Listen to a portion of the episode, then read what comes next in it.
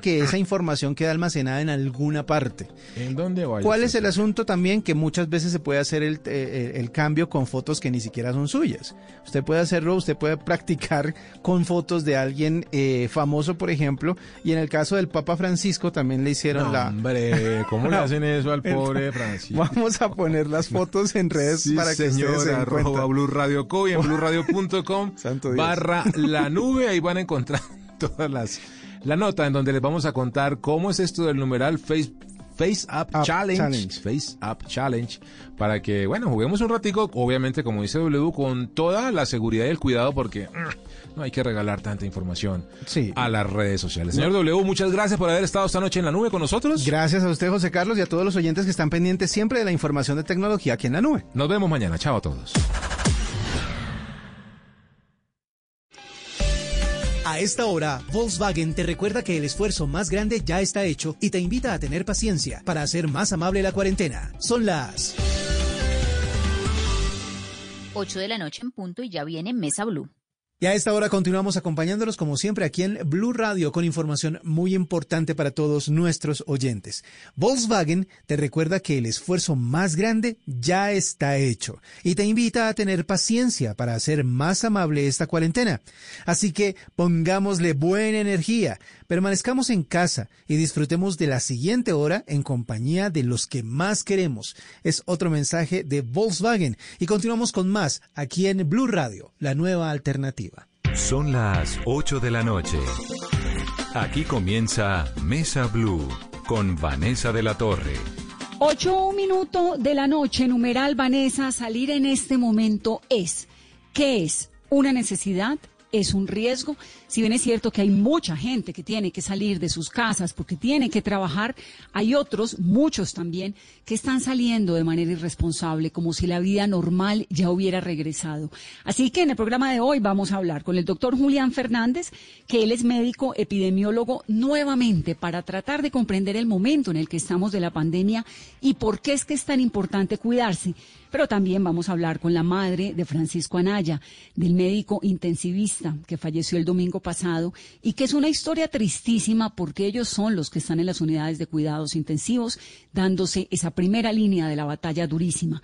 María Suárez es una mujer hipertensa de 66 años que estuvo ocho días hospitalizada por COVID-19 y tiene una historia ya de supervivencia. Y Mauricio Silva es periodista, es escritor y es nuestro primer invitado de la noche. Mauricio, bienvenido a Mesa Blue. Hola, muy buenas noches, Vanessa. ¿Cómo está usted? Pues yo bien, ¿y usted? Pues muerto de la risa porque imagínese que hoy me llegó la segunda prueba de eh, el resultado de la segunda prueba para COVID-19 y arrojó negativo. Hace tiempo, el 25 de mayo, cuando entré a la clínica por urgencias, me hicieron la prueba y arrojé positivo. Entonces hoy ya digamos que... Tiene que ser una felicidad tremenda recibir el negativo, ¿no? Sí, sí, no, pues imagínese.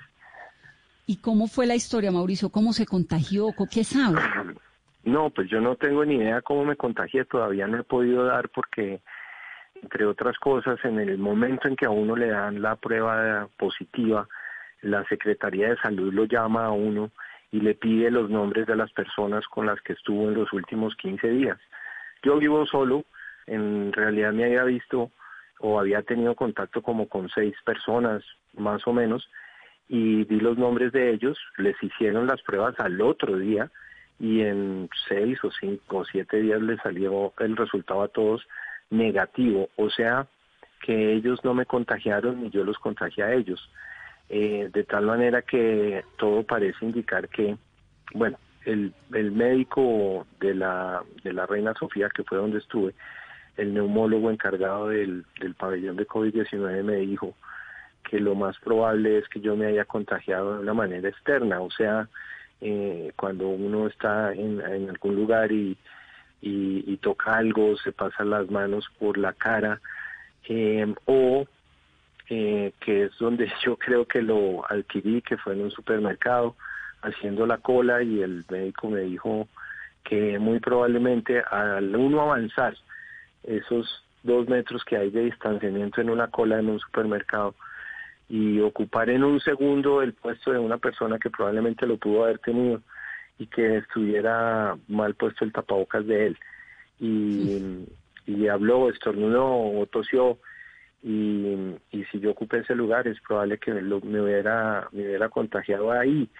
Además, porque cuando yo llegué a urgencias, la doctora que me atendió en la Reina Sofía me dijo de una manera irónica y muy simpática, eh, don Mauricio, ¿dónde consiguió usted ese tapabocas? Y yo le dije, ¿por qué doctor? Esto está muy chimbo y me dijo, sí, ese no es el material primero y segundo, no le cubre bien la cara, no le tapa ni los cachetes, ni la papada, ni los pómulos. Mire que le caben dos, dos dedos, le caben ahí por los cachetes. Eso, eso no sirve para nada, quíteselo y me dieron otro. Entonces yo combino las dos cosas y creo que pudo haber sido por ahí. Además que cuando yo voy al supermercado siempre voy con guantes y a mí el tema de los guantes me recuerda de una manera mecánica o reflejo, como un acto reflejo, que no me debo llevar las manos a la cara. Entonces ese fue el único día cuando yo revisé, porque además le piden a uno que uno revise cinco días antes de cuando cae en síntomas, o sea, uno se contagia un día y a los cinco días, según estadísticas que tiene el Ministerio de Salud, eh, uno cae en los síntomas. Entonces yo eché para atrás y busqué exactamente en ese quinto día y en el séptimo antes, el sexto, el quinto y el cuarto, solo salí exactamente el día quinto. Y en ese día quinto solo salí a hacer mercado. Entonces, Pero usted era de los que echaba, echaba alcohol en los productos o los limpiaba bien o estas cosas o no tanto. O sea, ¿qué tan cuidadoso fue? maniático de eso. Yo eh, lavo todo el alcohol eh, eh, a todos los productos, eh, a las bolsas que llegan, que entran a esta casa y después con, con jabón lavo las cosas, los alimentos bien. Pero pues me tocó, ¿qué hago yo? Mauricio, le tocó como a tantos colombianos que han vivido este drama, los síntomas, usted que empezó a sentir y en qué momento decide, no, tengo que irme para urgencias eh, eso se cae uno rapidito, eso es en cuestión de horas. Almorcé, diarrea, otra vez diarrea, después para la cama, escalofríos, ahogo, taquicardia, y ya cuando me dio taquicardia yo dije, no, esto, esto por aquí no es, o sea, esto no es normal. Entonces llamé al médico de Colsanitas, y el médico llegó en dos horas y yo ya en esas dos horas estaba mal. Ay, qué miedo. Eh, además, además eh, agitado. Eh, perdón, más que agitado, eh, ¿cómo se dice? totalmente desalentado es lo que quiero decir. Bueno, y el médico... Debilitado. de diez, debilitado totalmente. En cuestión de 10 minutos me dijo, usted es sospechoso para COVID-19, voy a llamar a una ambulancia porque usted se debe hospitalizar y en efecto llegó una ambulancia y me llevaron directamente a las urgencias de la clínica Reina Sofía de COVID-19. De hecho, cuando yo entré, pues yo ya empecé a ver astronautas. Yo no, yo digamos los seis días que estuve en la clínica solo vi astronautas. Yo no puedo reconocer la cara de ninguno de los médicos que me habló, ni de las enfermeras tan queridas que me cuidaron, ni de las señoras que estuvieron en el aseo. O sea, inmediatamente yo entré pregunté eso, ¿dónde estoy? Y me dijeron, no, está en el pabellón dorado. Y yo dije, ah, no, lindo nombre el que le escogieron a este lugar, porque, porque eh, además me dijo la enfermera, sí, es para que los pacientes no se asusten. Y yo dije, pues me asusto porque qué tal que yo no tenga y estoy entrando a la cueva del lobo. Y entonces mm, eh, me dijeron, no, tranquilo que aquí hay también, eh, aquí entran eh, pacientes con sospecha de COVID-19 pero todo parece indicar que lo mío era muy evidente. Entonces, pues aún digamos con zapatos y con, con la camisa, lo primero que me hicieron fue la prueba COVID-19 y después sí los otros exámenes, sangre, orina, eh, electrocardiograma y eh, los rayos X de la radiografía de los pulmones. Cuando salió la radiografía de los pulmones, la médica me dijo, mm, están bien, pero no me gustan dos manchitas que usted tiene en los pulmones, le vamos a hacer un TAC. Como usted es sospechoso para COVID, se va a demorar un poquito el TAC, no es ya, sino en un par de horas. Esas tres horas, no. ahí yo sí me asusté no, pero, Pero es horrible todo, ¿no? Claro, porque tú tienes uno un pensamiento que es, digamos, eh, eh, consecuente en cuanto a la realidad que es. Listo, me va a salir el TAC. Si sale mal y tengo los pulmones ya con coronavirus, lo que van a tener que hacer es ponerme el respirador y me imagino, porque no lo sé, que me van a tener que privar para que me pongan el, respirador. y si me privan y esto sale mal, y si me muero, pues esto fue lo último que vi, esta sala de, urgencias de, de, la NASA. De la clínica, de la, de la clínica. Y entonces... Digo de la NASA porque todo el mundo parece un astronauta, lo que decía ahora, ¿no? Exacto, exactamente. Entonces, ahí pues, eh, obviamente pensé de esa manera oscura, pero dije, bueno, si esto es así, entonces hablé con mi poder superior y dije, si esto es así, pues tampoco la pasé tan mal por acá, no estuvo bien, gracias por todo. Y dije, eh, lo, lo que no quiero es quedarme solo con esta sensación, voy a llamar a, a mis familiares ya y a mi novia y a oír las voces de la gente que yo más quiero. Obviamente yo no los llamé a alarmarlos, me estoy muriendo, no, nada de eso. ¿Pero usted estaba solo o estaba con alguien? Pues claro, no, pues solo. como dice, más solo que Julio Iglesias, pero sin esa mansión. Pues, obviamente, obviamente resolo porque ya cuando se cruza las puertas no no no vuelve a ver a nadie. nadie claro. claro. Eh, simplemente si yo llamé a una sobrina que vivía aquí cerca y ella me acompañó y ella hizo, digamos, los dos papeles que hay que hacer para el ingreso. Y ya, de resto todo desde adentro, entonces nada, yo hablé ahí con mi, con mi gente simplemente de una manera bonita para, por eso dije, si esto es lo último, pues chévere que se queden como las conversaciones de la gente que uno quiere. Obviamente esto en un tono lo digo hoy muy tonto y muy dramático ahí, porque pues uno piensa así, ese era uno de los de las posibilidades, la otra posibilidad es que saliera bien el TAC, que en efecto salió bien. Entonces cuando sale bien el TAC de los pulmones, el médico eh, internista ya se me acerca y eso fue a las 5 de la mañana del, del martes, yo entré un lunes por la noche y me dijo, salieron bien sus, su tag de sus pulmones, están bien, tranquilo, eh, y eso es una muy buena noticia porque usted no va a estar, eh, no, está, no va a tener una neumonía, y eso significa que usted no se va para una unidad de cuidados intensivos. y eso significa además que creemos que usted no tiene comprometido ni el hígado, ni los riñones, que pasa que también es, ni mucho menos el cerebro, me dijo. Y entonces yo como, un momentico, ¿cómo así? Esto también se va, yo se los juro que hasta ese día sabía yo que era un asunto que se iba a los pulmones, que el coronavirus y el COVID-19 era un tema de pulmón. Pues no, a mí me dio y me atacó el virus en mi parte gástrica y fue eh, gastroenteritis aguda lo que yo tuve y ahí empecé a tener. A las, a las, eh, bueno, el médico también me dijo, esté tranquilo, usted va a tener creemos que el coronavirus se le fue. Creemos que tiene coronavirus primero y segundo que está en, un tema gástrico suyo y tiene una gastroenteritis. Entonces, usted va a estar eh, complicado un par de días eh, con implicaciones y tal, pero nosotros tenemos todos los recursos para sacarlo adelante. No se preocupe que usted va a salir adelante. Y en efecto fue así. Fueron seis días de una diarrea constante. Y pero seis días en la clínica es un montón de tiempo, Mauricio, ¿no? Sí, pero no es nada en comparación del otro que, que pasa a los otros. Claro, que terminan tres semanas conectados a un respirador, pero de todas formas, por más leve que sea, seis días es mucho tiempo. Uno en una clínica con diarrea y malestar. Claro, y no solo eso, sino que yo también tengo que decirlo con total claridad que yo siento que ellos me salvaron la vida en la medida en que cada hora, en un promedio, yo digo, cada hora entraba una enfermera o un médico juntos y me decían tómese esto o le inyectaban algo al suero.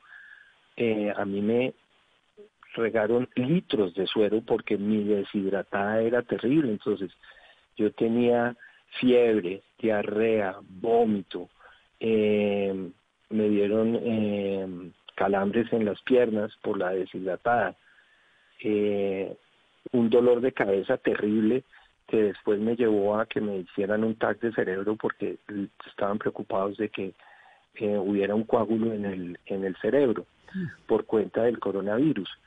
Entonces, vuelvo y digo que ahí fue donde yo me enteré que, que, se iba a tantas, a tantas partes. De hecho, el viernes, eh, yo salí un sábado, ¿no? Yo entré un lunes y salí un sábado. El viernes llegó a, al frente de mi, de mi habitación una señora que venía de Leticia. y la pobre señora a la, en la noche empezó a gritar de una manera discursiva, em, delirando. Entonces cuando entró la enfermera a mi habitación yo le dije, ¿qué le pasa a, a mi vecina, pobrecita? ¿Y qué es lo que dice que tampoco le entiendo? Y me dijo, no, nadie le entiende porque está delirando, es que ella tiene el COVID-19 en el cerebro. Entonces ahí fue cuando otra vez dije yo, uff, esto es tenaz. Y eh, lo mío pues es llevable. Y cuando ustedes me dicen seis días es un montón, no es un montón en comparación también con los pacientes que entran a, las unidades de cuidados intensivos eh, con el tema pulmonar porque se demoran, se pueden demorar meses, ¿no? Hasta que puedan volver a respirar por sí mismos. Entonces, yo lo digo con mucho cariño y mucho respeto, la saqué barata. No, Mauricio, pues lo oigo y me da una angustia muy profunda porque entonces uno, sí, una persona que ha tenido todos los cuidados, que se ha guardado, que es responsable, que además es saludable, bueno, todo esto, ¿no? En cualquier momento termina uno ahí parado en un umbral delicadísimo. De verdad, muy, muy preocupante y nos alegramos un montón que se sienta bien. ¿Ya se siente bien o, le, o le, duró? Sí, pues hoy me llegó lo, pues primero me llegó el, el resultado que le subió a uno el ánimo pues moralmente, no la moral sobre todo. Eh, pero en realidad físicamente he estado muy bien. Yo cuando yo salí, como digo, un sábado, el domingo yo no me podía parar de la cama aquí en mi casa, difícilmente.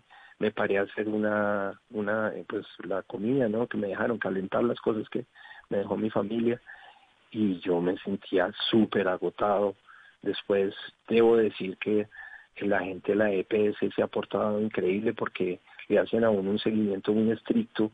Yo salí un sábado, el domingo mm, estuve solo y el lunes ya llegaron los médicos a mi casa, otros dos astronautas, a, a, revisarlo a uno, a sacarle sangre, a, chequearlo todo, me hicieron electro mm. y me encontraron una bajita saturación de oxígeno, entonces me trajeron una máquina de compresión de, de oxígeno que he, que he utilizado hasta el día de hoy ya me llamaron gracias a que salí negativo y que me han chequeado todos los niveles de saturación que, ya, ya estoy de una manera normal. Siempre me demoré como una semanita y media en volver a respirar bien por mis propios medios, ¿no? Pero pues eso es así, es que esto es complicado y yo veo que la gente no se lo toma tan en serio. Ahora, me queda una inquietud. ¿Por qué usted llama tan rápido al médico? Porque el, malestar en dos, tres horas fue así durísimo. ¿Fue una, fue una decadencia muy rápida? Porque se combinan todos los síntomas, ¿no? Eh, todos fiebre, em, diarrea, que hacen parte pues del, del asunto. Pero yo me asusté por la taquicardia, eh, porque pues usted le suma eso, ¿cómo así que tengo taquicardia? Y encima de eso, ahogo entonces no tengo que llamar al médico ya. Y pues el médico actuó de, de esa manera, ¿no? Entonces, de esa manera rápida y pronta que me llevó a la, a la clínica, muy, muy rápido me, me llevaron. Eh, yo llego, quiero decir esto antes de que eh, se me olvide, porque otro, otra especie como de reconocimiento. Cuando yo llegué a, a, la, a las eh, urgencias, eh, había dos pacientes. Una de ellas las, la estaban subiendo porque le oía al médico, se va para la, unidad de cuidados intensivos. Y quedamos dos. La, la otra persona era una mujer como de unos 28 años, porque yo la alcanzaba a ver de una manera diagonal.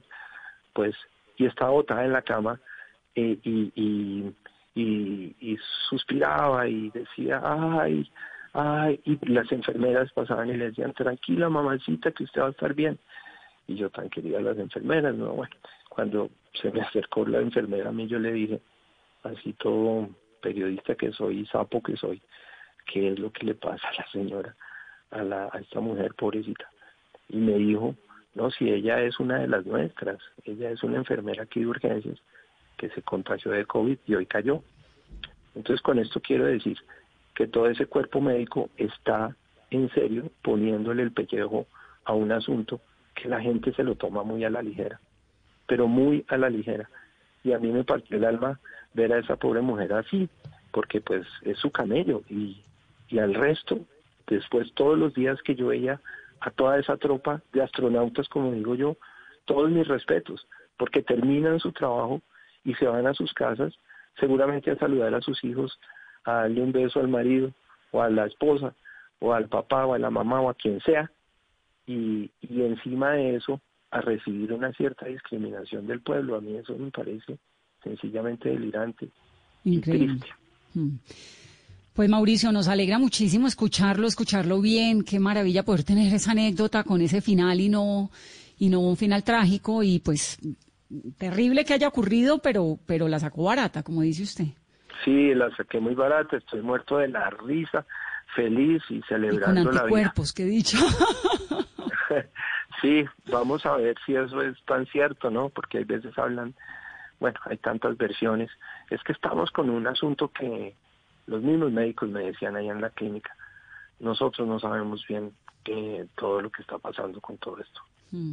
Y es la verdad, o sea, todos los días hay una nueva, aprenden algo nuevo de esta enfermedad. Claro, están aprendiendo todos, estamos aprendiendo todos sobre la eh, marcha. todos Todos. Es muy, muy complicado. A mí realmente me parece muy angustiante y por eso en este programa todas las noches le dedicamos una parte a escuchar alguna historia de recuperación, de supervivencia trágica de los médicos, de los epidemiólogos, de los ministros, de todo, porque es todos los días tratar uno de entenderlo y como sociedad además poderse articular de una forma responsable, a ver si logramos pues frenar esto que de verdad se viene con toda y muy feo. Un, abrazo muy especial ahora viene la etapa más dura, según parece ser, que es mm. que, que también lo tengo que decir, que lo pensé mucho estando ahí en la clínica. Qué fortuna tener yo esta clínica, o sea, que, que pueda haber tenido una clínica que me reciba, porque no me imagino en el momento, o como pasó ayer en Barranquilla, que le leía a una niña en Twitter que decía, pasé cinco clínicas con mi papá y no nos recibieron en ninguna porque estaban full en las unidades de cuidados intensivos. Recibieron al señor en, en unas urgencias de una clínica y ahí falleció. Entonces, eh, ahorita yo lo que pienso, ahí yo pensaba, es que fortuna que, que tuve el recurso de una tropa y un cuerpo médico que me ayudó y me sacó adelante. Yo también lo oí, ayer le leí en Twitter a un médico diciendo, nos soy intensivista, hay cuatro pacientes en Barranquilla que necesitan respirador y solamente tenemos un respirador. Y eso ya es. Exacto. Eso es la tragedia por la que pasaron ya España, Italia y que bueno, ojalá no llegue con esas dimensiones aquí. Un abrazo, Mauro, qué bueno oírte. Ya, un abrazo a ustedes y el llamado es a la gente que en serio se lo tomen bien, bien, bien en serio que, que esto nos puede agarrar a todos. Y usted obviamente era un tipo saludable, pues, pues, vinito de vez en cuando, pero pues no. ¿Deporte Sigo o poco? siendo muy saludable. no, yo qué saludable. Yo qué saludable, no, si yo escribo gastronomía y no hago sino comer, y en cuarentena, ¿qué más hace uno? Pues, tragar todo el día. Entonces, ¿qué? Eh, Pero digo, comorbilidades, hipertensión, diabetes. Nunca, no. No, nada de eso, nada de eso. En realidad, digamos, si, si yo estaba, he estado bien siempre y no traía ningún antecedente como para decir que por ahí fue también la cosa, no. Muy bien. Un abrazo, gracias por estar en Mesa Blue. Abrazo de lejitos. 8, 24 minutos de la noche. Vamos a hablar ya con el doctor Fernández, que es epidemiólogo. Antes, Carolina, numeral, Vanessa, salir en este momento es. ¿Qué dice la gente? Muchos comentarios, Vanessa, a esta hora. Escribe Oscar Fierro, esta es una pelea de largo aliento y ya estamos sin aire, sobre todo los más pobres. Arnold Cabrera, es muy riesgoso, vivo en Barranquilla, donde los últimos días se ha convertido en la segunda ciudad del país con más contagios. Es decepcionante ver a las personas teniendo vida social como si nada. Juan Diego Bedoya, Vanessa, salir en este momento es buscar la comida ante, la, ante el absoluto abandono del Estado. No es resentimiento, es sencillamente lo que se ve y se siente en las calles. Camilo Villar Villalba, Vanessa, salir en este momento es riesgoso por el alto número de casos, pero para algunos es la única opción para subsistir. También escribe a esta hora Vanessa con nuestro numeral Germán. Escribe, es un asumir es asumir un alto costo personal que se puede replicar en la familia y conocidos cercanos. No sé hasta qué punto la reapertura se convirtió en falso temor al no me voy a contagiar. Salud versus economía. También, coronamillos, Vanessa, salir en este momento es salir sin los protocolos y las medidas de seguridad como los de esta foto, es buscar el contagio o la muerte propia de los familiares, sin distancia, sin tapabocas o con tapabocas mal puestos. y nos adjunta la foto de la gente en la calle, Vanessa no está respetando las distancias y algunas personas no tienen puesto el tapabocas. María Luisa Zapata, es muy loco cuando más duro es la gente le tiene menos miedo. Perdimos todos la conciencia. Creo que es un efecto de poder salir. Son algunos de los comentarios, Vanessa, de esta noche con nuestro numeral Vanessa salir en este momento es. El doctor Julián Fernández es médico, doctor en epidemiología. Doctor Fernández, bienvenido a Mesa Blue. Eh, muy buenas noches, muchas gracias. Además es profesor de la Universidad del Norte en Barranquilla. Doctor Fernández, ¿Cuál es el, análisis, el balance que usted ve en este momento del Atlántico, de la costa, de la, del comportamiento de la gente y del coronavirus? Bueno, realmente es muy preocupante.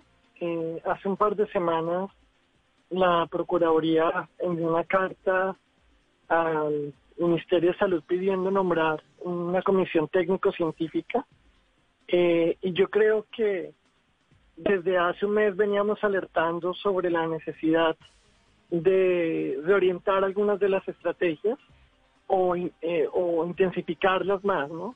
Y creo que estamos viendo las consecuencias, eh, en particular de eh, unos mensajes de comunicación que quizás no fueron tan, tan claros en esta transición entre cuarentena y apertura y la necesidad de intensificar el rastreo de casos. ¿A qué mensajes de comunicación se refiere, doctor? ¿Qué falló en la comunicación? Bueno, obviamente claro que en esto eh, puede haber mucho eh, debate, pero mi lectura en algún momento durante la apertura es que eh, en el mensaje de flexibilización de la cuarentena se dijo un poco que era necesario salir a contagiarse ya poco, de hecho así salían varios titulares. Y eh, este mensaje de alguna manera le hizo pensar a la gente eh, que, que ya estábamos saliendo como del problema, nosotros hicimos lo posible por aclarar que el riesgo no solo se mantenía, sino era alto. Mm. Mantener la percepción de riesgo alta sin generar pánico es indispensable en una pandemia eh, porque las personas muy fácilmente tienden a pensar que el problema ya se solucionó y ahora con el incremento de la interacción social pues va a ser mucho más eh, riesgoso. Mi percepción y la de algunos colegas es que eh, el mensaje de comunicación de alguna manera se flexibilizó eh, porque nos concentramos un poco en la gestión que está bien, pero por otro lado debería haber un mensaje de comunicación donde dice, mire, el riesgo es este. Pero fíjese que yo no sé en la costa, pero aquí en Bogotá el mensaje nunca ha sido de flexibilizar. El mensaje creo que la, alcaldía lo ha dicho y lo ha repetido un montón de veces, el autocuidado, quédese en casa si puede, siempre además uno con la alerta de en qué momento van a volver a cerrar Bogotá. Hoy, por ejemplo, las UCIs están en el 59.8% y uno ya sabe que si llegan al 75 pues las cierran. Acá siempre ha habido como esa alerta, en ningún momento se ha escuchado un mensaje de, de, calmémonos como si ya hubiera pasado. No sé si en la costa sí, por parte de algunos dirigentes, me dice usted. Yo, más que eso, eh, no creo que haya sido la intención ni todo el momento, pero tal vez, eh, y en el momento lo dijimos, en, en, en la transición se dijo, bueno, ahora tenemos que aprender a convivir con el virus, fue la frase que se utilizó. Y esto creo que puede confundir a las personas pero más que eso, creo que hay dos, hay, bueno, muchos problemas, pero hay dos. Uno tiene que ver con eh, la, la falta de confianza institucional. Es decir, estamos hablando de gente que se niega a que le hagan las pruebas. Textual. Eh, que, que, que dicen que van a cobrar 60 millones. Una serie de teorías de conspiración. Detrás de esto, pues, además de la desinformación y de personas inescrupulosas que generan cadenas falsas, hay una desconfianza institucional nosotros hemos invitado a la Secretaría a utilizar líderes comunitarios, a hacer mensajes no institucionales, complementarios al institucional, que lleguen a las personas. El segundo aspecto que se me hace problemático es que eh, hay un discurso un poco de, del problema de la disciplina social. Hmm. Eh, ciertamente hay personas que no son responsables, como lo señalaban ahorita los oyentes, que eh, no les importa la responsabilidad colectiva ni individual sobre su propia salud y toman esto a la ligera. Pero también hay personas en vulnerabilidad socioeconómica que lo hacen por necesidad o porque tienen poca percepción de riesgo. Entonces el enfoque no puede ser solo regañar a las personas, sino que hay que tratar de entender lo que hay detrás. Y si esto fuera algo de dos meses, yo diría no hay tiempo, pero esto va a durar más de un año. Necesitamos estrategias muy comunitarias, es lo que estamos proponiendo, que puedan revertir esta situación. Doctor, pero por ejemplo en el Atlántico, ¿qué está pasando? El reporte total hoy ya son 11.372 casos, que eso corresponde al 21% del total de casos en Colombia. Sabemos que hay indisciplina social, pero ¿qué está faltando o qué está pasando para que haya un aumento de esta manera con los casos de coronavirus? Sí, bueno, lo primero es que esto es como una película que uno va viendo eh, retrasada. Lo que estamos viendo ahorita es el resultado de lo que ha pasado en el último mes, sobre todo en términos de muertes, porque los muertos de, esta semana se infectaron hace tres o cuatro semanas, teniendo en cuenta toda la evolución clínica. Es decir, que las medidas que no se tomaron para explicar estas muertes eh, vienen de atrás. Eh, dicho esto, eh, obviamente es muy difícil decir que ha fallado.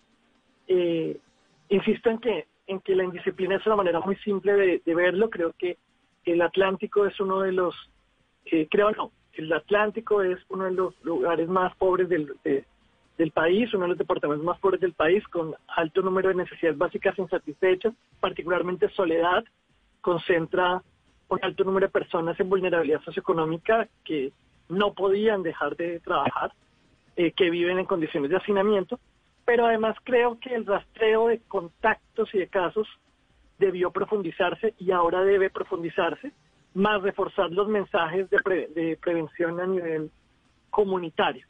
Eh, yo creo que el la, gran alerta que dimos hace un mes es que no se estaba haciendo suficiente rastreo de contactos eh, por caso y para eso se necesitan más personas haciéndolo en el campo. ¿Y ya lo están haciendo? La semana Hace ya más de una semana y media el ministro de Salud vino y hubo un cambio en la estrategia.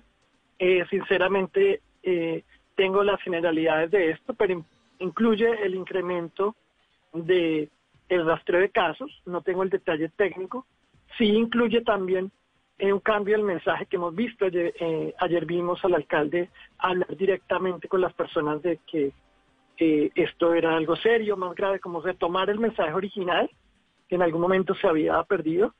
Em, pero veremos esos resultados en una semana.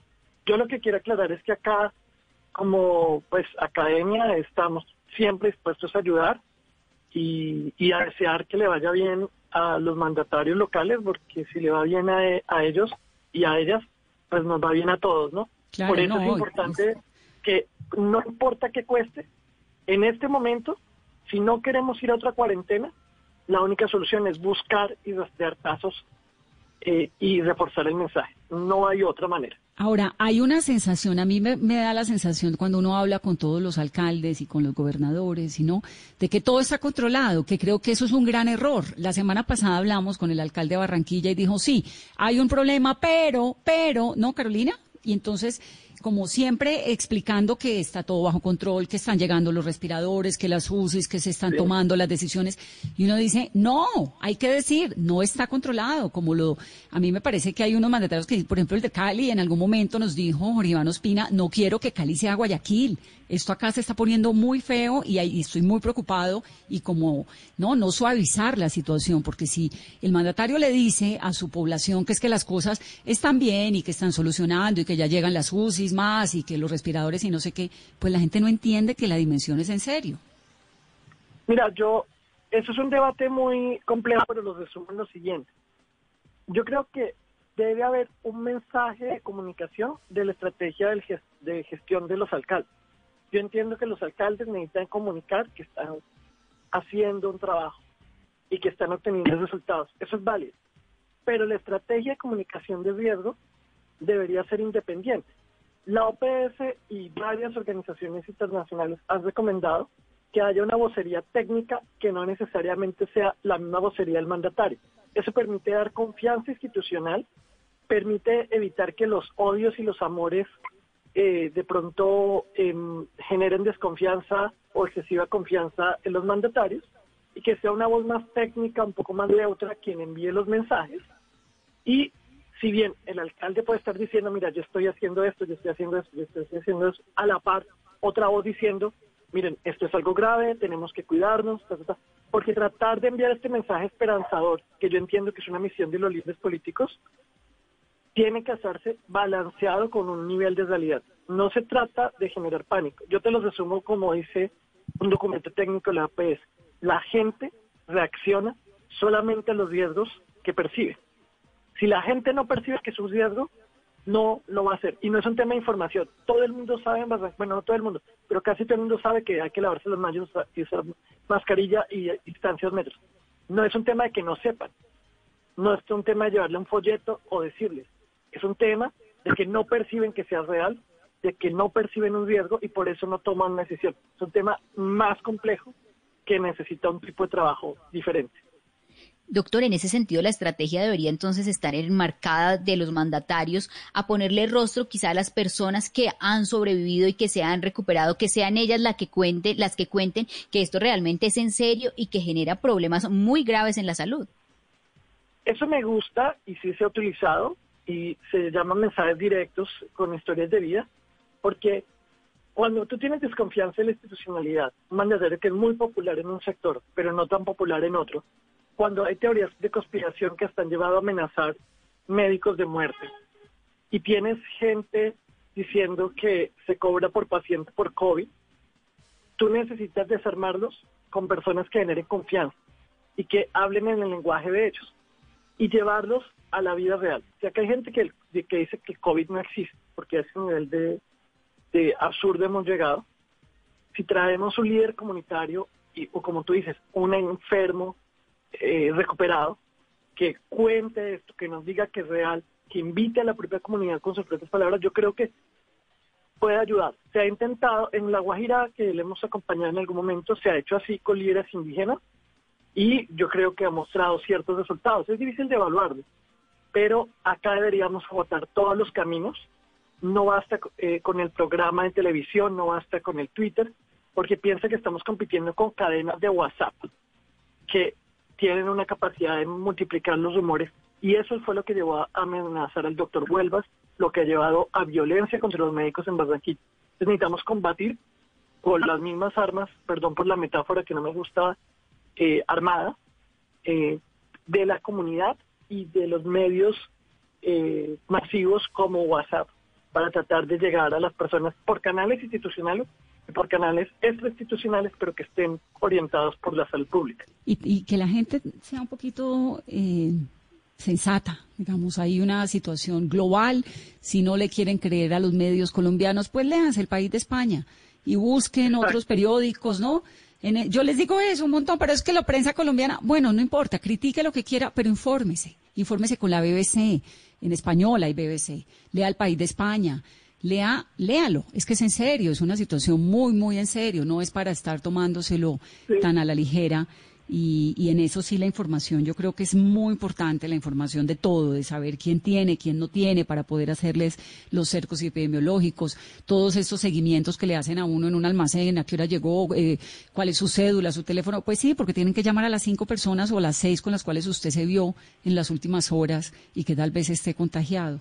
Pues doctor, le agradezco mucho aquí esta conversación. Tal vez entonces para concluir, la esperanza es que con las decisiones que se han estado tomando, los números en el Atlántico, en Barranquilla en particular, comiencen a bajar en unas dos semanas.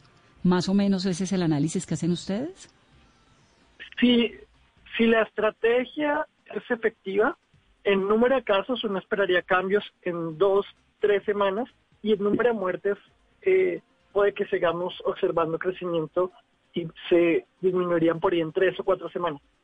De todas maneras, lo que creemos es que las estrategias deben ser más atrevidas, no esperar que Bogotá nos diga que hagamos esto.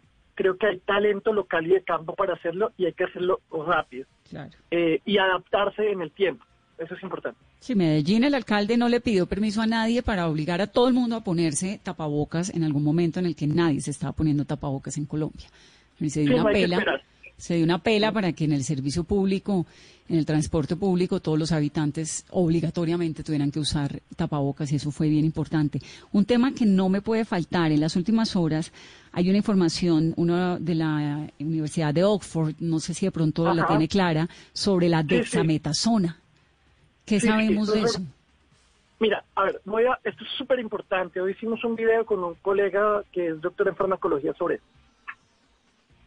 Dexametasona es un, es un esteroide que ya es un medicamento conocido, no es un tratamiento para el virus, sino para tratar el síndrome de dificultad respiratoria. Lo que hay que decirle a las personas es lo siguiente. Hay tratamientos que se están que demostrando eficacia pero en contextos clínicos específicos. En este caso, este tratamiento mostró que puede reducir la mortalidad, pero administrada en personas que tienen ventilación mecánica y oxígeno. De hecho, mostró que no tiene ningún beneficio en personas en general. Entonces, quiero ser muy claro. No existe en este momento un tratamiento etiológico para personas de formas leves. No existe. No existe una profilaxis.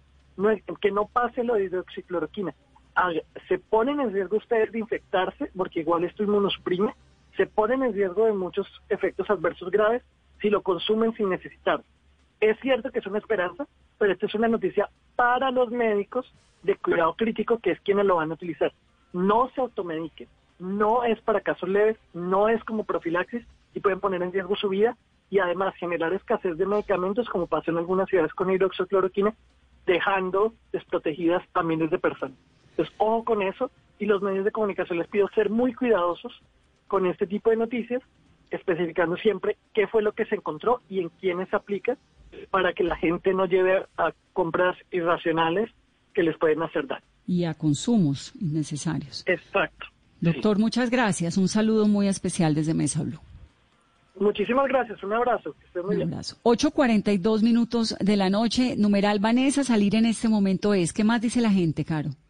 Nos dice a esta hora Vanessa John Jairo Paz, es el resultado de una cuarentena demasiado extendida en el tiempo sin lograr las mejoras requeridas en el sistema de salud, sin garantías para la supervivencia de las mayorías y falta también de empatía de muchos. Oso Caleño escribe Vanessa, salir en este momento es la realidad para muchas personas, unas por necesidad y otras por ignorancia. Ya Cali salió a las calles, 200 fiestas en el fin de semana y un partido multitudinario. Henry González, Vanessa, salir en este momento es una necesidad y una obligación para muchos. Henry Garzón, es apenas lógico que con el transcurso del tiempo la pandemia tome la proporción que debió tener hace un mes. Entre más se demore en llegar el pico, más congelada estará la sociedad, la economía y el país. Vicky escribe, Vanessa, salir en este momento es complicado solo si es a trabajar, diligencias que no dan espera, procedimientos médicos, a lo necesario estrictamente. Hay mucha necesidad, pero también mucha gente que no respeta y no se cuida a cuidarnos todos, escribe también Juan Cardona. Lo importante es que cada individuo se cuide para su propio bienestar ante esta crisis de la pandemia. El ser humano a veces pierde su control al estar confinado y es lo que está pasando en muchos casos. Samuel Castro, creo que Vanessa salir en este momento es más riesgoso, por supuesto, teniendo eso como un hecho comprobable. Hay dos tipos de personas, los que asumen el riesgo porque necesitan hacerlo y por lo tanto se cuidan, y los que lo hacen porque sí, a eso les importa un pepino los demás. Son algunos de los comentarios, Vanessa,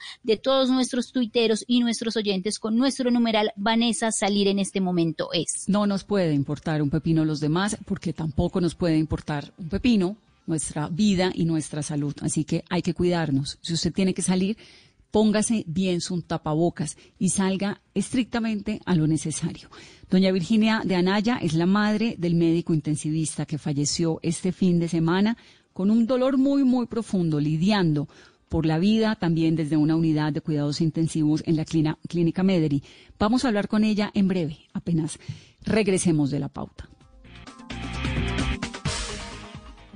En tiempos de crisis, existen seres con almas poderosas que se convierten en héroes de nuestra historia. En Organización Solarte, Queremos dar gracias a cada uno de nuestros colaboradores por superar sus miedos, arriesgándolo todo para entregar cada día no solo alimentos de primera necesidad a toda Colombia, sino también la esperanza de que todo va a estar bien. Porque cuando la bondad se pasa en la comida, el amor es el alimento. En Organización Solarte, trabajamos pensando en usted.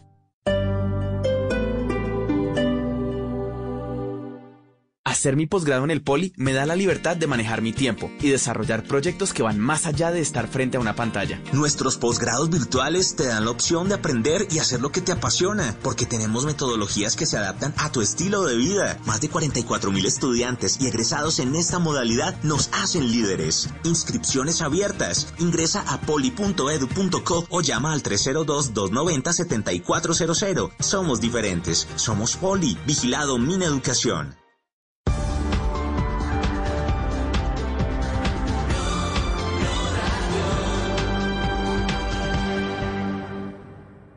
Estar en constante aprendizaje es lo que logrará que tu proyecto de vida no se detenga. Quita la pausa y dale play a los cursos y diplomados virtuales que el Politécnico Gran Colombiano tiene para ti en Educación para la Vida. Conoce más en poli.edu.co o marca el 302-290-7400. Somos diferentes. Somos Poli. Vigilado mi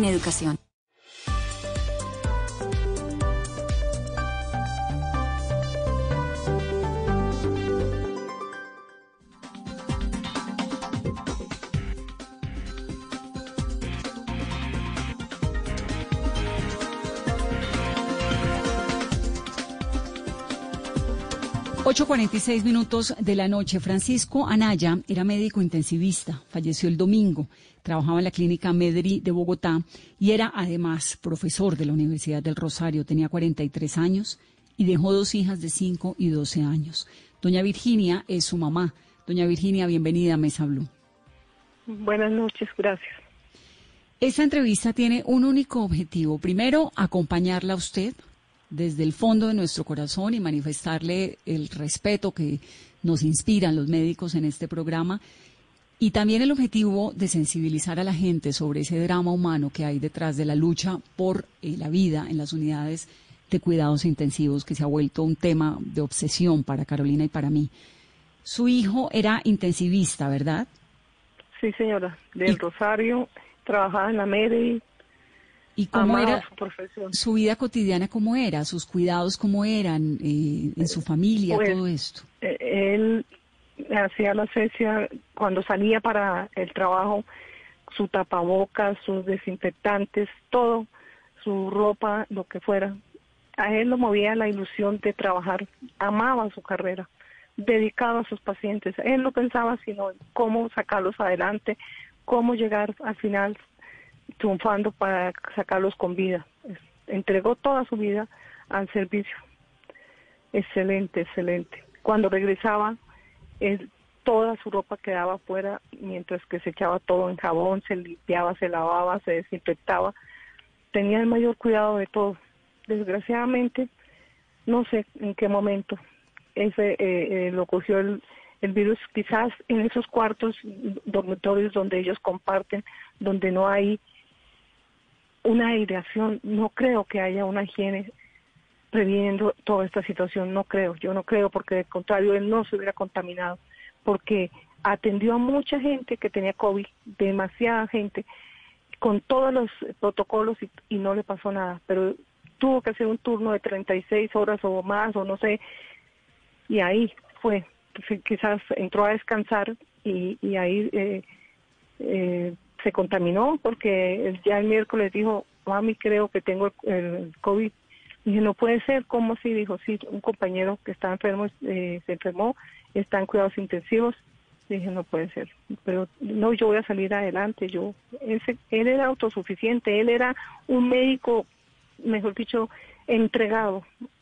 Tenía mucha fe en todo.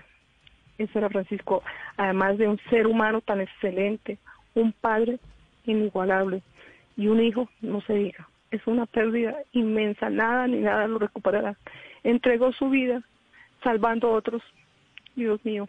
Y mire este dolor ahora que voy al apartamento y prohíben la entrada, la administradora en el edificio, que queda prohibido entrar al apartamento.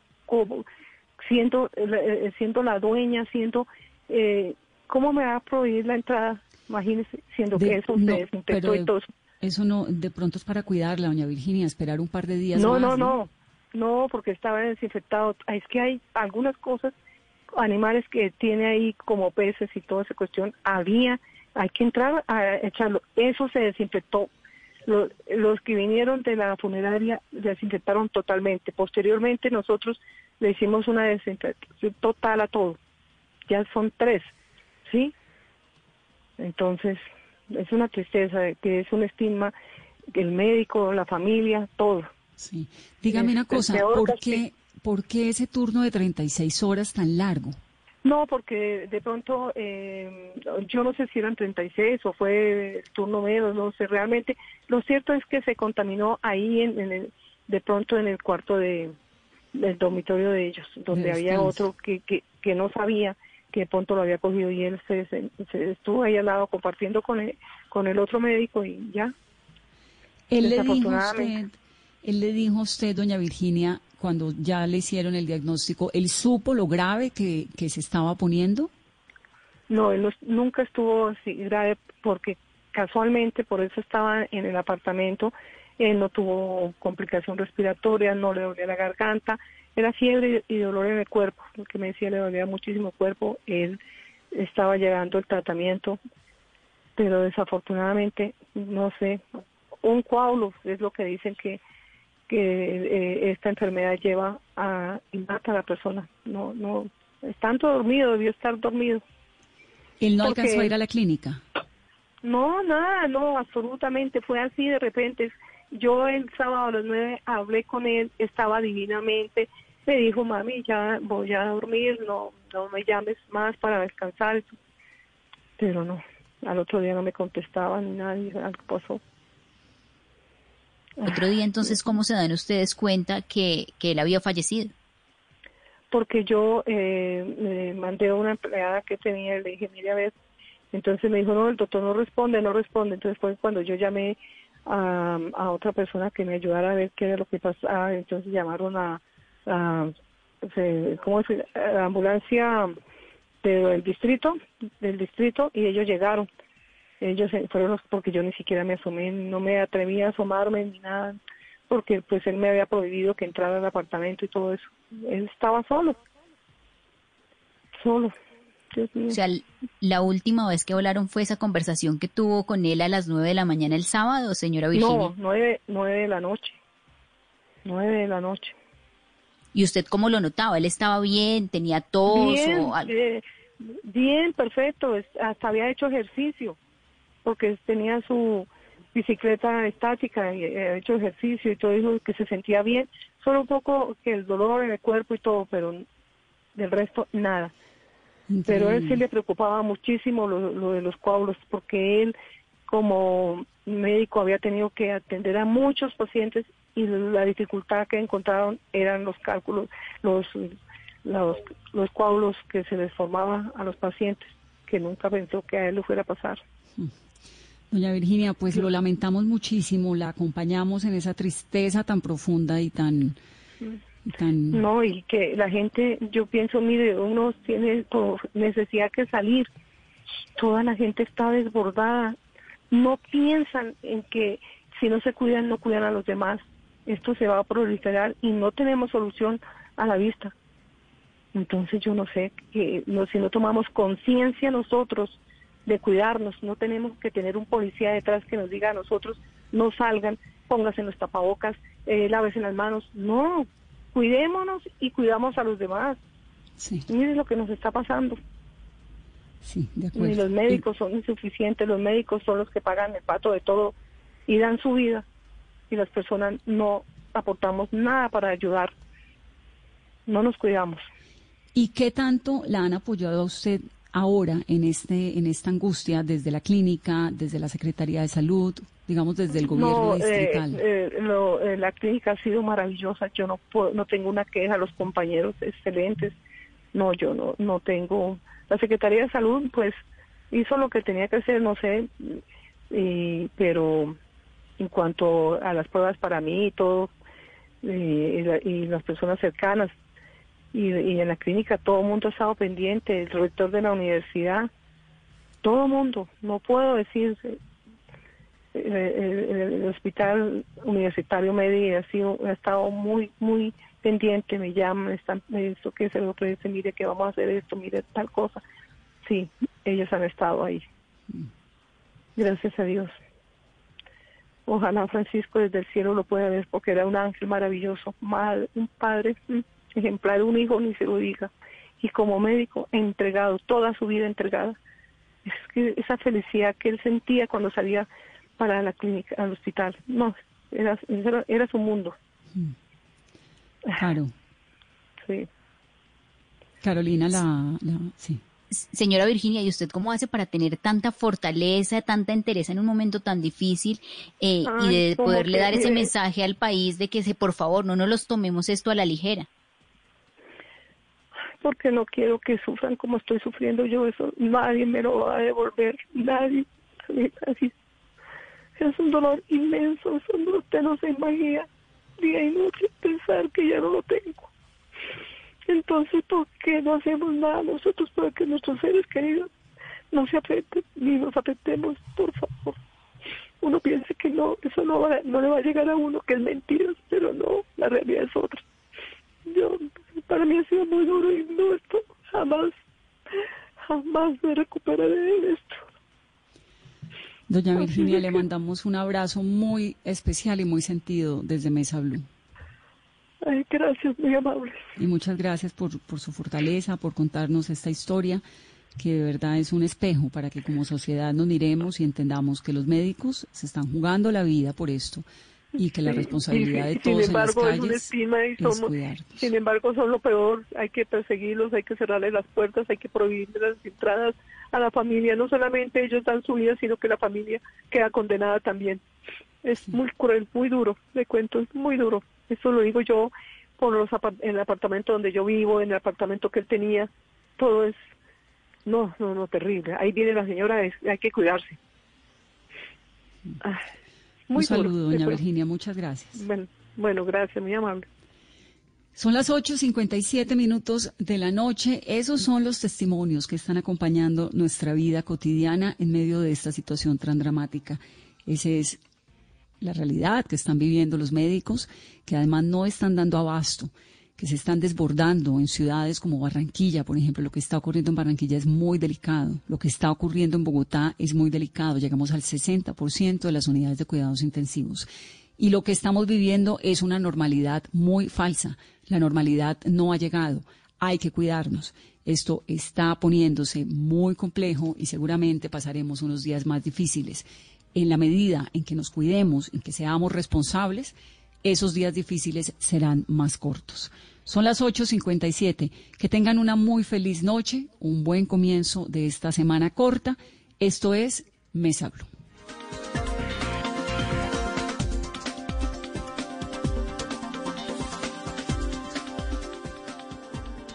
Estás escuchando Blue Radio. Aprovecha este espacio para descubrir nuevas pasiones. ¿Sabes tocar algún instrumento? ¿Te gusta pintar? ¿Cocinar? Es tiempo de cuidarnos y querernos. Banco Popular. Siempre se puede. Hoy, en 15 segundos, un millón de personas se conectaron. 5.000 profesores están enseñando en línea y millones de colombianos trabajan duro desde casa. Sí, hoy tú también puedes hacer de este un día extraordinario. Banco Popular Hoy se puede, siempre se puede.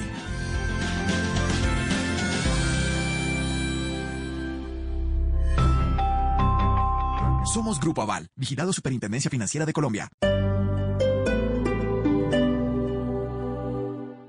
Hacer mi posgrado en el Poli me da la libertad de manejar mi tiempo y desarrollar proyectos que van más allá de estar frente a una pantalla. Nuestros posgrados virtuales te dan la opción de aprender y hacer lo que te apasiona, porque tenemos metodologías que se adaptan a tu estilo de vida. Más de 44 mil estudiantes y egresados en esta modalidad nos hacen líderes. Inscripciones abiertas. Ingresa a poli.edu.co o llama al 302-290-7400. Somos diferentes. Somos Poli. Vigilado Min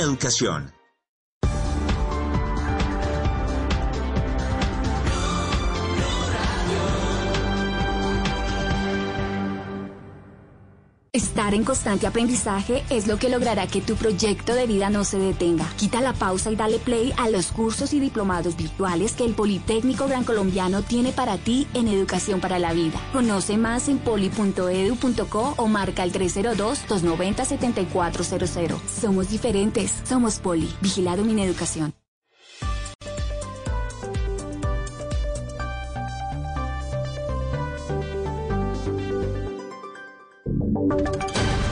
Voces y sonidos de Colombia y el mundo en Blue Radio y bluradio.com, porque la verdad es de todos.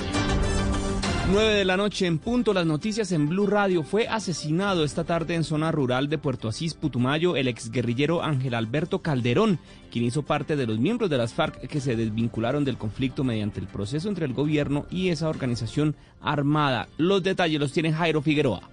El hecho ocurrió en predio del Cabildo Santa Rosa, en el municipio de Puerto Asís, hasta donde llegaron hombres armados y asesinaron al desmovilizado.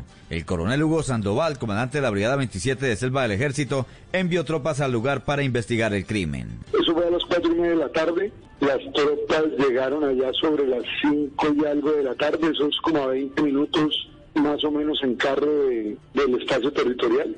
Y pues ya estamos allá asegurando toda la escena pues para los actos urgentes de la vía principal unos 30 metros dentro del resguardo. La persona al parecer estaba cortando madera ahí en esa área dentro del resguardo y le llegaron, cuando iba saliendo, le llegaron dos tipos en una moto, la asesinaron. Es lo preliminar que tenemos. Según un Twitter del partido FARC, con este hecho se completan en Colombia 201 asesinatos de guerrilleros que hicieron dejación de las armas en 2016. Gracias Jairo. Y en el Congreso de la República se aprobó en su último debate el acto legislativo que crea la figura de la Bogotá región, la cual permite conectar la capital con algunos municipios de Cundinamarca. ¿Cómo es esto, Kenneth Torres? Con este acto legislativo se otorga facultades a la alcaldía de Bogotá y a la gobernación del departamento de Cundinamarca para diseñar políticas públicas conjuntas que beneficien a los habitantes de la capital del país y de los municipios vecinos. Con la creación de esta iniciativa le da herramientas a los mandatarios para conectar el metro Bogotá o el tren de cercanías, cuya construcción ya se puso en marcha, según dijo el senador Rodrigo Lara. Esto es importante porque es un espacio de coordinación de políticas de servicios públicos, de transporte y, y por supuesto también de uso del suelo. Lo propio dijo el senador del Mira, Carlos Guevara. Bogotá Región Metropolitana nace un consenso entre la Alcaldía Mayor de Bogotá, la Gobernación de Cundinamarca y sus municipios para garantizar un proceso de integración que permita enfrentar los graves problemas en términos ambientales, de transporte. La iniciativa pasa ahora a conciliación y crea un marco jurídico para que Bogotá pueda hacer acuerdos con sus municipios vecinos y rechazo y gran indignación generó en la ciudad de Cartagena un presunto abuso policial contra un periodista quien fue sacado a rastras por uniformados de la policía de una estación de Transcaribe. ¿Qué fue lo que pasó? ¿Qué dicen las autoridades? Dalia Orozco.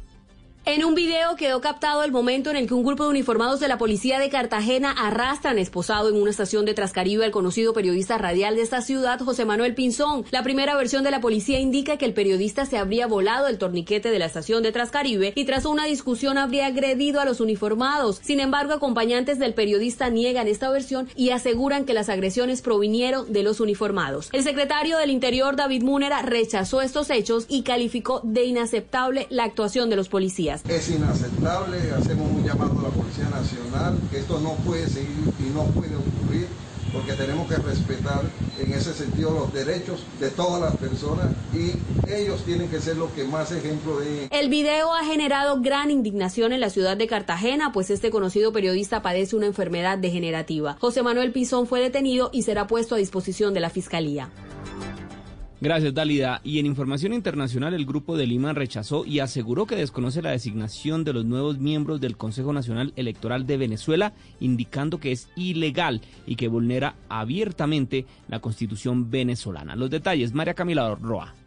Buenas tardes. Es un comunicado conjunto de los países que integran el Grupo de Lima, los gobiernos de Bolivia, Brasil, Canadá, Chile, Colombia, Costa Rica, Guatemala, Honduras, Panamá, Paraguay, Perú, Santa Lucía y Venezuela, en cabeza del presidente encargado Juan Guaidó, aseguran que es ilegítima la elección y designación de los miembros del Consejo Nacional Electoral venezolano que hizo el gobierno de Nicolás Maduro. Aseguran que esto vulnera abiertamente la constitución venezolana y socava las garantías mínimas necesarias para cualquier proceso electoral y el retorno a la democracia en Venezuela. Los países que integran el Grupo de Lima recordaron que la designación de los miembros del Consejo Nacional Electoral corresponden a la Asamblea Nacional, el órgano que consideran legítimo y democráticamente electo, y nuevamente hacen el llamado a elecciones libres